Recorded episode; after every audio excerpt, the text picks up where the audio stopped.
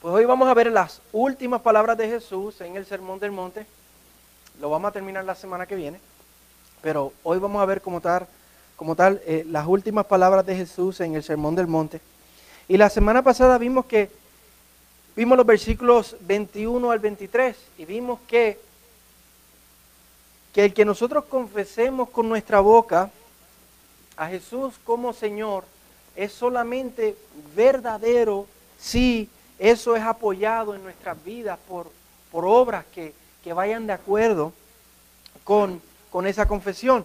Vimos que lo que Santiago decía, que una fe sin obras es una, una fe muerta. Eso fue lo que vimos la semana pasada.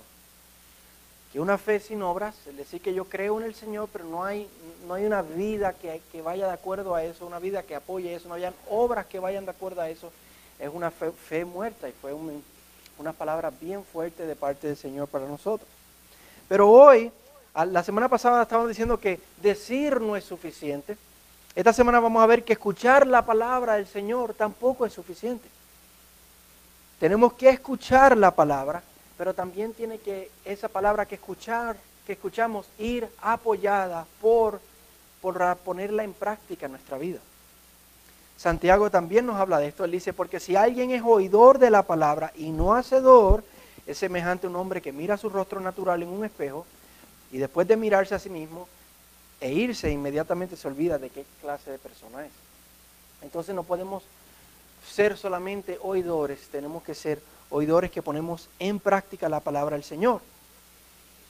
Jesús ya nos ha venido diciendo esto en, todo el sermón, que si verdaderamente somos creyentes, que si verdaderamente creemos en Él, no solo nos va a gustar el sermón del monte, sino que lo vamos a poner en práctica. Y esto es bien importante porque todos podemos recordar personas, o hemos conocido personas, o a lo mejor nosotros mismos hemos sido personas que hemos dicho en algún momento, yo creo en Dios, yo creo en Dios, pero nuestra vida no ser una que vaya de acuerdo al sermón del monte, nuestra vida no ser una que vaya de acuerdo a, que yo creo en Dios. Entonces no es solamente decir, sí, yo creo en Dios.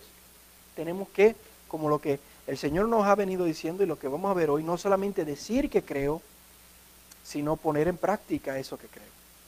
Tenemos que, como ya ha dicho el Señor, entrar por la puerta estrecha y caminar en el camino angosto. Tenemos que ser árboles de, de buenos frutos que eso va, lo que creemos y lo que vivimos sean esos buenos frutos. Y, no vamos a, no podemos solamente decir Señor, Señor, sino que también tenemos que hacer la voluntad de Dios en nuestra vida. Y como vamos a ver hoy, no tan solo escuchar sus palabras, sino poner sus palabras en práctica. Y cuando hacemos eso, eso es edificar nuestra vida sobre la roca.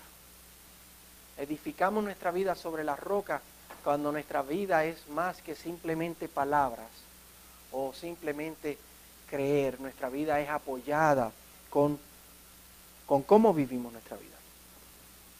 Y otra vez tenemos que recordar qué es lo que está pasando aquí, lo hemos visto varias veces, pero Jesús está sobre el monte, lo vimos, ¿verdad? Al, principio del capítulo 5, para allá en julio, cuando empezamos, cuando Jesús vio las multitudes, subió al monte y después de sentarse, sus discípulos se acercaron a él y abriendo su boca, les enseñaba diciendo, Jesús está sobre el monte y hay una multitud que está ahí escuchándolo. Y Él les está enseñando. Y hay una muchedumbre de personas que están ahí. Están unos al lado de otros.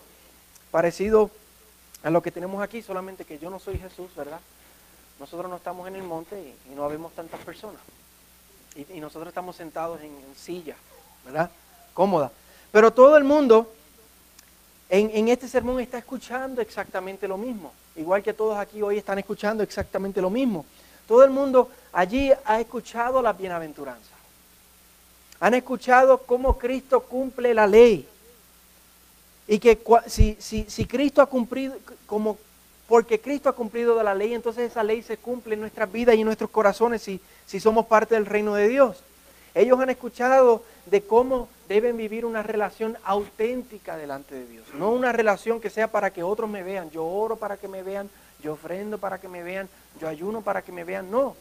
Si realmente hemos nacido de nuevo, hacemos todo para Dios, nuestras disciplinas espirituales. Ellos han escuchado cómo deben vivir sin afán, cómo deben vivir con los tesoros puestos en el cielo.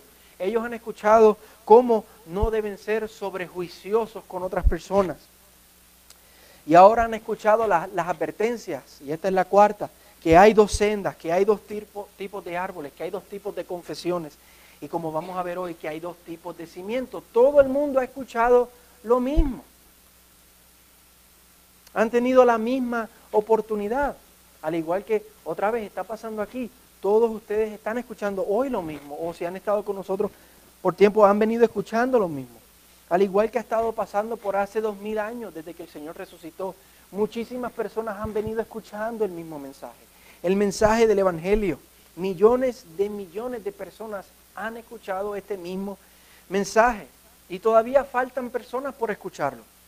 Como decimos cuando estamos hablando de las misiones, Jesús dijo que se predicará el Evangelio del Reino en todas las naciones y entonces vendrá el fin. Y por, por naciones él, se refería a grupos étnicos. Se estima que hay 17.307 grupos étnicos en el mundo. Y se estima que aún quedan 7.375 grupos étnicos por escuchar el Evangelio. Estamos solamente a 42, nos falta todavía 42% de completar la gran comisión. Así que todavía falta personas que escuchen el Evangelio. El Evangelio va a seguir sonando y todavía faltan muchísimas personas que escuchen el Evangelio. Así que todavía faltan muchísimos sermones por escribir y por predicar. Pero lo segundo que notamos es que no tan solo que todo el mundo escucha lo mismo, es que no todo el mundo responde de la misma manera. Todo el mundo escuchó lo mismo, pero no todo el mundo responde igual. En el verso 24 vemos la primera respuesta la del hombre sabio, la reina Valera dice prudente, que dice que porque él, al igual que todo el mundo, escuchó, pero no tan solo escuchó, sino que puso en práctica las cosas que escuchó, puso en práctica las palabras de Jesús. Y Jesús lo compara a un hombre que edifica sobre la roca. Y en el verso 26 vemos la segunda tipo de, segundo tipo de respuesta, segundo tipo de persona, el hombre insensato. Esto viene del griego moros y, de ahí nosotros sacamos la palabra morón, ¿verdad? Es interesante que le, llame insensato y eso ha venido, hoy día esa palabra ha venido a significar morón y literalmente es eso, una persona que no es inteligente, no es sabia, es una persona morón porque no pone en práctica las palabras de Jesús, las escucha, son las mejores palabras jamás predicadas, pero no las pone en práctica. Y lo compara a un hombre que edifica su casa sobre la arena. Y cada vez que se predica el Evangelio, existen estos dos tipos de respuestas. Todo el mundo escucha, pero no todo el mundo responde de la misma manera. Están los sabios y están los morones. Le voy a seguir diciendo morones para que nos duela un poquito más. Esto pasó cuando Jesús predicó sobre el monte. Esto pasó cuando los apóstoles predicaron y lo vemos en el libro de los Hechos. Esto ha pasado a través de la historia de la iglesia. Dos tipos de respuestas. Todo el mundo escucha, pero dos tipos de personas. Le pasó a los grandes predicadores como Carlos Spurgeon, Juan Knox, Agustín de Hipona, Jorge Whitfield, y le pasa a predicadores mucho menos talentosos como yo. Todo el mundo escucha, pero no todo, todo el mundo responde de la misma manera. Le pasó a Jesús. Y va a seguir pasando hasta que el Señor vuelva. Y lo más sorprendente es que son más las personas las que responden de manera insensata, de manera morona. Son más los que edifican sobre la arena que los otros. Porque vimos que Jesús dijo que muchos eran los que iban en la senda amplia, ¿verdad? Muchos eran los que entraban por la puerta ancha y iban por esa senda amplia, pero pocos eran los que entraban por la puerta estrecha y los que iban por ese camino estrecho. Son pocos los que escuchan y son pocos los que ponen en práctica las palabras de Jesús. Son pocos. Otra cosa sorprendente es que no es fácil distinguir quién es quién. No es fácil decir quién es sabio y quién es morón. No es fácil. Porque por encima las cosas se ven igual. Todo el mundo está escuchando lo mismo. Son, y, si comparamos la, la, imagen que nos está dando Jesús, los que edifican la casa, cuando tú miras una casa, tú no ves el fundamento, tú lo que ves es lo de arriba, ves la casa, la casa se ven igualitas. Están una al lado de la otra. El mismo estilo de construcción. Es más, podríamos decir que la casa de, del que está edificando sobre la arena se ve hasta más bonita porque la semana pasada vimos que hay unos que dicen Señor, Señor, y ellos dicen, no hicimos milagros, no echamos fuera demonios, no profetizamos en tu nombre. O sea, había muchas cosas que esa persona se podían ver que hacía. Así que podríamos hasta decir que la casa que está construida sobre la arena se ve hasta más bonita, se ve hasta más sorprendente. Nos puede dejar a lo mejor hacer pensar que esa persona realmente está poniendo en práctica las palabras de Jesús. Pero no nos podemos dejar llevar por eso. La única manera para realmente determinar cuál es cuál es considerando los frutos, como ya el Señor ha hablado. Los frutos. Considerando el tipo de vida que vive, si vive en el camino angosto o no. Si hace la voluntad del Padre o si pone en práctica el sermón del monte. Si realmente pone en práctica lo que escucha. Si realmente está atesorando las palabras de Jesús.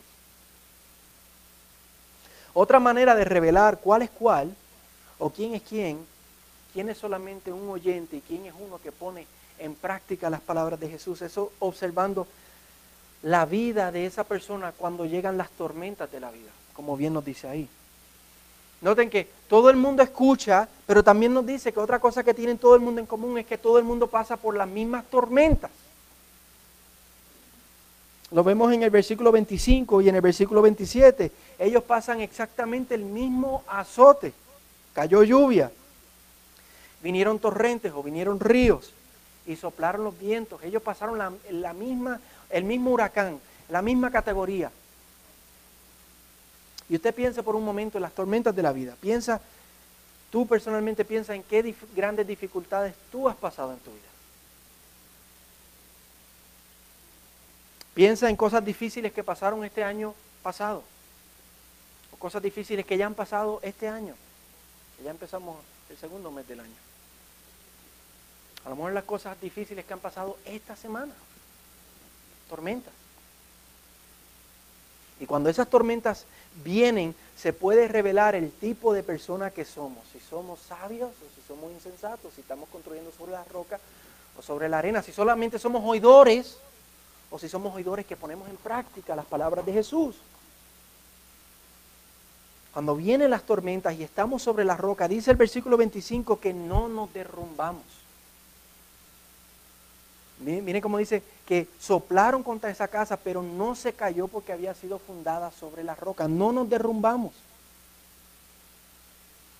Nos mantenemos fuertes, firmes, porque estamos sobre la roca. Y esto no significa que no vamos a sufrir pérdidas materiales. Hay personas que dicen que eso significa que si tú crees en Jesús no te va a pasar nada malo en tu vida, que todo te va a ir bien, que nunca te vas a enfermar. Jesús mismo fue el que dijo que en el mundo vamos a tener aflicción. Que si tú quieres vivir una vida consagrada al Señor, vas a sufrir. Lo que significa esto que no vas a perder tu fe, que tú moralmente, espiritualmente, emocionalmente no te vas a derrumbar, que vas a, vas a tener gozo aún en medio de la situación de la vida vas a tener un, norte, vas a poder decir como Pablo, todo lo puedo en Cristo que me fortalece. Vas a poder decir que los sufrimientos presentes no se comparan a la gloria venidera. Vamos a poder decir como Job, Jehová dio, Jehová quitó, bendito sea el nombre del Señor. Porque nuestros tesoros no son terrenales, son celestiales, porque estamos sobre la roca, porque el Señor es nuestro sostén. Pero cuando construimos sobre la arena, dice el verso 27, que la casa se cae y que grande es la destrucción. O sea que emocionalmente te vas a derrumbar, vas a perder el gozo, vas a perder el sentido de la vida, vas a perder el sentido de, del norte, vas a perder el sentido de por qué yo estoy aquí, por qué yo existo, por qué yo hago lo que hago todos los días, por qué me levanto, y me voy a trabajar. ¿Y por qué aguanto la situación en mi casa, con mi familia? ¿Por qué? ¿Por qué? Porque tu fe realmente no está en Jesucristo, está en cosas terrenales y temporales que se acaban de derrumbar. Y no es solo las tormentas de esta vida a lo que se está refiriendo esto. Aún más que las tormentas de esta vida, estos versos se están refiriendo a la gran tormenta del día final. La gran tormenta del juicio del día final. Como vimos la semana pasada, que estaba hablando de eso, cuando muchos se van a parar y decir, Señor, Señor, y Él les va a declarar, jamás los conocí, apártense de mí. Está hablando de, ese, de esa gran tormenta final. Y ese día, solo los que están en Cristo van a poder resistir porque van a estar precisamente en Cristo.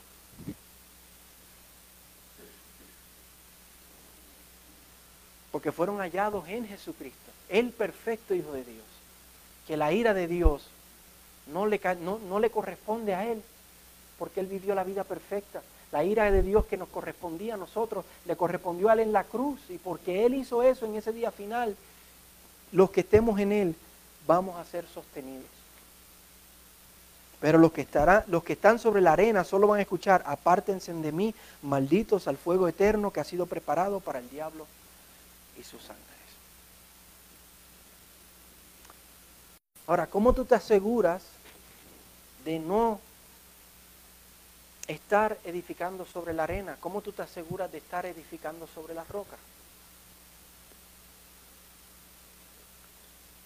Que ya hemos visto esta realidad, pero ¿Cómo yo puedo edificar sobre la roca?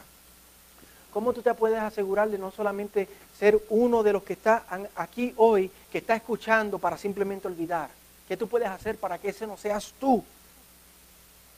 En el pasaje paralelo, en Lucas 6, paralelo porque cuando Lucas escribió, eh, lo escribió desde su punto de vista, él hablando acerca de este pasaje, él dice, todo el que viene a mí y oye mis palabras y las pone en práctica, les mostraré a quién es semejante.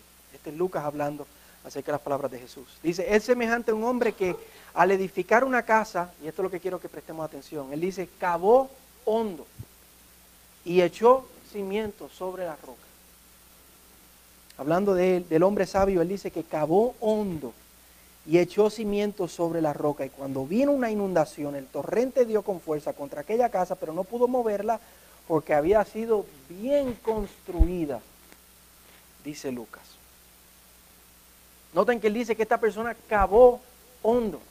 En inglés dice que cavó más hondo en la, versión eh, King James. Y esto es que no solo fue que escuchó lo que Jesús está diciendo, pero esta persona escucha y medita sobre las palabras de Jesús. Escucha y medita sobre las palabras del Señor medita sobre el Evangelio de Jesucristo. Volviendo sobre el Sermón del Monte, medita sobre la realidad de su pobreza espiritual. Es un pobre espiritual. ¿Por qué? Porque ha pecado, porque merece la ira de Dios, porque no hay nada en su vida con lo cual pueda apelar a la corte celestial. Medita sobre el gran problema que tiene. La persona que cava hondo pasa más trabajo porque está meditando sobre el gran problema que tiene. Dios es santo. Dios es santo. Y yo soy un pecador. Y por eso merezco el castigo de Dios. Y eso lo lleva a la segunda bienaventuranza, a llorar, a llorar por esa realidad. Porque se da cuenta en el gran problema que está. Y eso lo lleva a clamar, Hijo de David, ten misericordia de mí. A clamar, Señor, perdóname. Señor, sálvame, soy un pecador, ten misericordia de mí. Reconoce que, como dice Juan 6:44, no puede venir al Padre si el Padre no lo trae. No hay nada que pueda hacer para ser salvo. Porque está muerto en sus delitos y en sus pecados.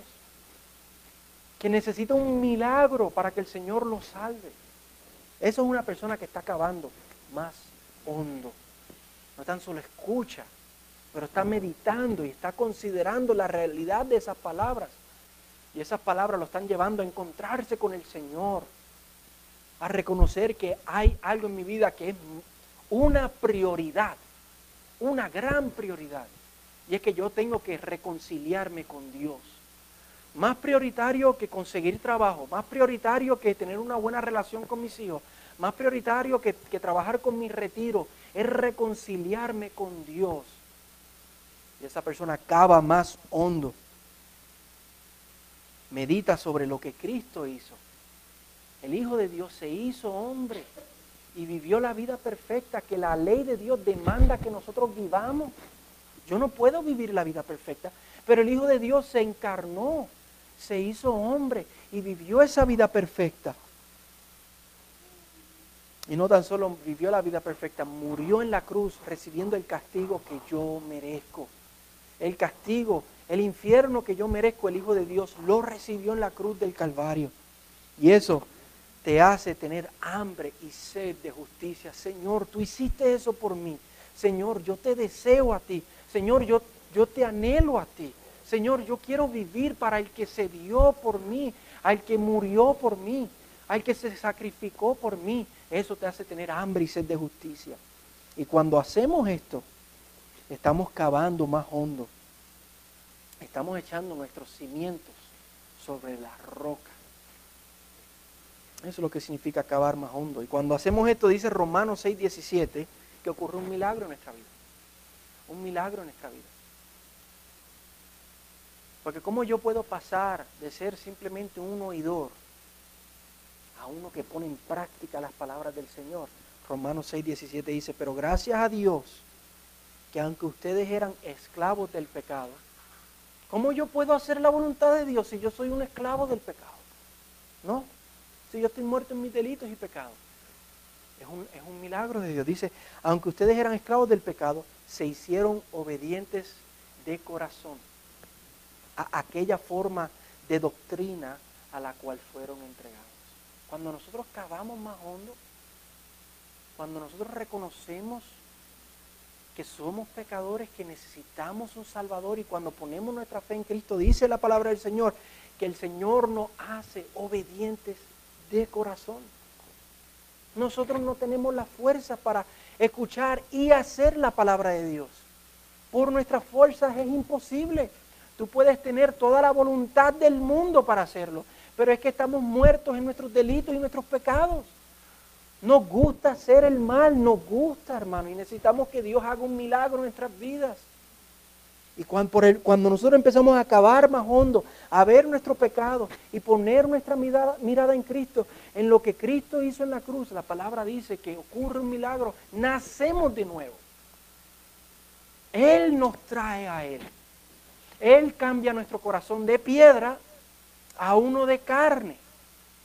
Él hace que su espíritu venga a vivir en nosotros. Él escribe la ley de Dios en la tabla de nuestros corazones. Y entonces nos deleitamos en hacer la voluntad de Dios. Nos vamos a ser obedientes de corazón a aquella forma de doctrina a la cual fueron entregados, porque Él nos entrega, Él nos trae, Él hace esa obra en nosotros. Entonces, cuando eso pasa, hermanos, pasamos de simplemente decir, Señor, Señor, no vamos a, simplemente tener falsos frutos que van a aparentar que somos cristianos, no vamos a estar viviendo en el camino ancho de la vida, no vamos a ser simplemente oidores, vamos a ser de los pocos, de los pocos que habremos nacido de nuevo, que habremos puesto nuestra fe en el Señor que habremos escuchado y puesto en práctica las palabras del Señor. Y eso pasa cuando cavamos más hondo y el Espíritu de Dios obra en nosotros. Entonces habremos entrado por esa puerta estrecha. Estaremos caminando en ese camino angosto. El Señor nos habrá hecho árboles que dan buenos frutos. Y no solamente va a ser de palabra diciendo Señor, Señor, sino que también estaremos haciendo la voluntad del Padre. Así que Considera tu vida hoy. Considera tu vida hoy. Mira tus frutos. Mira el tipo de vida que llevas. Mira cómo tú respondes cuando hay tormentas en la vida. ¿Has echado tus cimientos sobre la roca? ¿Has cavado más hondo? ¿O solo has construido sobre la arena? ¿O solo eres un oidor olvidadizo? Piensa, ¿realmente amas al Señor más, de, más que solamente palabras? ¿Amas al Señor de corazón? Este, este amor al Señor se expresa en cómo tú vives tu vida. No, no solamente porque voy los domingos a la iglesia o voy los miércoles al estudio bíblico. sino el resto de las semanas. Esto se expresa en cómo tú vives tu vida. Esto se ve en cómo tú obedeces la voluntad de Dios, aunque sea difícil. Te duele, te duele desobedecer al Señor. Es difícil desobedecer al Señor porque me duele. Vives en el camino angosto. Piensa, lees tú la palabra de Dios, atesoras la palabra de Dios, buscas al Señor en oración. Porque una persona que escucha y hace la voluntad del Padre, eso es lo que hace. Una persona que ha echado sus cimientos sobre la roca, eso es lo que hace. ¿Confiesas tus pecados cuando le fallas al Señor? Si tú no puedes contestar de manera segura, ¿qué tienes que hacer? Tienes que cavar más hondo. Tienes que cavar más hondo. Tienes que poner tu fe en el Señor. Tienes que ver que eres un pecador y eso te tiene que doler, te tiene que llevar a arrepentirte. Te tiene que llevar a clamar, Hijo de David, ten misericordia de mí. Tienes que mirar a la cruz y tienes que clamar al Señor que te salve. Tienes que llorar porque ves que eres un pobre espiritual. Y si hoy tú mueres y te presentas delante del Señor, el Señor te va a decir, apártate de mí. Tienes que cavar más hondo. Tienes que clamar al Señor.